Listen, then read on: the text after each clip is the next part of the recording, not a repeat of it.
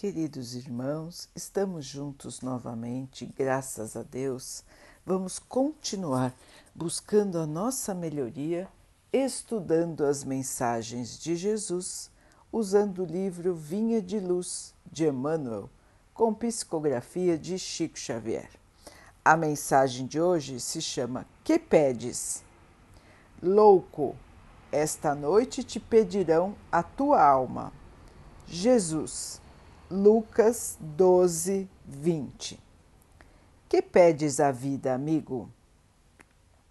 Os ambiciosos pedem reservas de milhões. Os egoístas exigem todas as satisfações para si somente. Os injustos solicitam atenção exclusiva aos caprichos que lhes são próprios. Os vaidosos reclamam louvores os invejosos exigem compensações que não lhes cabem. Os despeitados solicitam considerações indébitas. Os preguiçosos pedem prosperidade sem esforço. Os tolos reclamam divertimentos sem preocupação de serviço. Os revoltados reclamam direitos sem deveres. Os extravagantes exigem saúde sem cuidados. Os impacientes aguardam realizações sem bases. Os insaciáveis pedem todos os bens, esquecendo as necessidades dos outros. Essencialmente considerando, porém, tudo isso é verdadeira loucura, tudo fantasia do coração que se atirou exclusivamente à posse passageira das coisas que mudam. Vigia assim cautelosamente o plano de teus desejos. Que pedes à vida? Não te esqueças de que talvez nesta noite pedirá o Senhor a tua alma. Meus irmãos, como estamos vivendo aqui na Terra. Quais são os nossos desejos?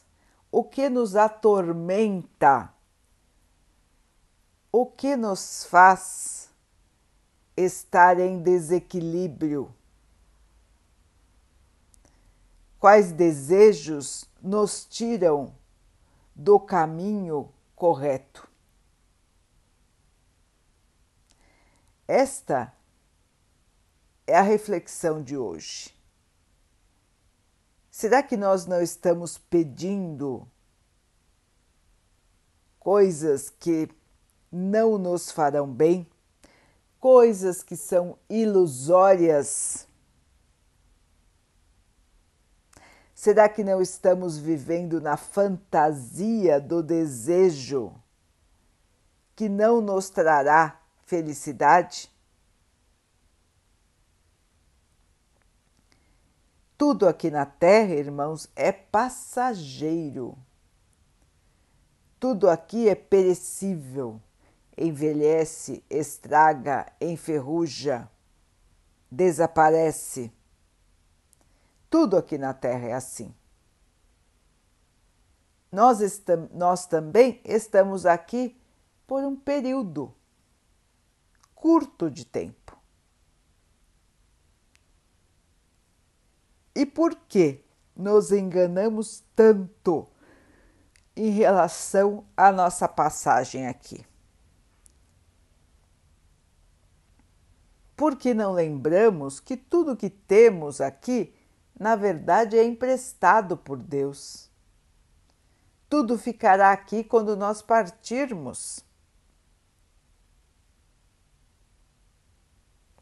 Porque então tantas guerras, tantas lutas, tantos combates pela ignorância e pela loucura. Os irmãos, todos nós, esquecemos do que é real, do que é eterno das coisas que nos acompanharão pelo resto de nossa existência espiritual. Esquecemos tudo isso e pensamos somente na matéria, naquilo que podemos ver, carregar conosco. O convite de hoje, irmãos, é, é para que nós possamos pensar mais além. Pensar nos verdadeiros bens da alma, que são a bondade, a caridade, a humildade, o conhecimento. Estes sim ficarão para sempre conosco, nos auxiliando a ganhar a nossa própria luz a nossa evolução tão sonhada. Para que um dia, irmãos, nós não precisemos mais voltar para a Terra ou para um outro planeta inferior em situação de sofrimento. O objetivo maior de nossa vida aqui é esse, irmãos: liberarmos toda a nossa inferioridade, para não guardar mais nada de inferior no nosso espírito, purificar pensamento, sentimento e ações. Não guardar mais nada negativo dentro de nós. Trabalhar com firmeza no bem. Como o Mestre nos ensinou, a caridade é a salvação. A caridade é o caminho da evolução. Assim, irmãos, vamos mudar de mentalidade. Vamos enxergar a vida como ela realmente é passageira, fugaz. E vamos caminhar com fé, com esperança, rumo à nossa vida eterna, a vida do Espírito.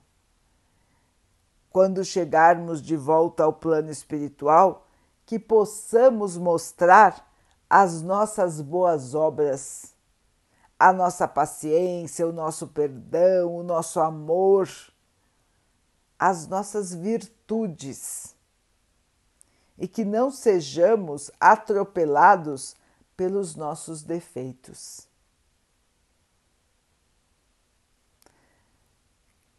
Queridos irmãos, vamos em frente na batalha do dia a dia, na busca da evolução, na busca da nossa melhoria.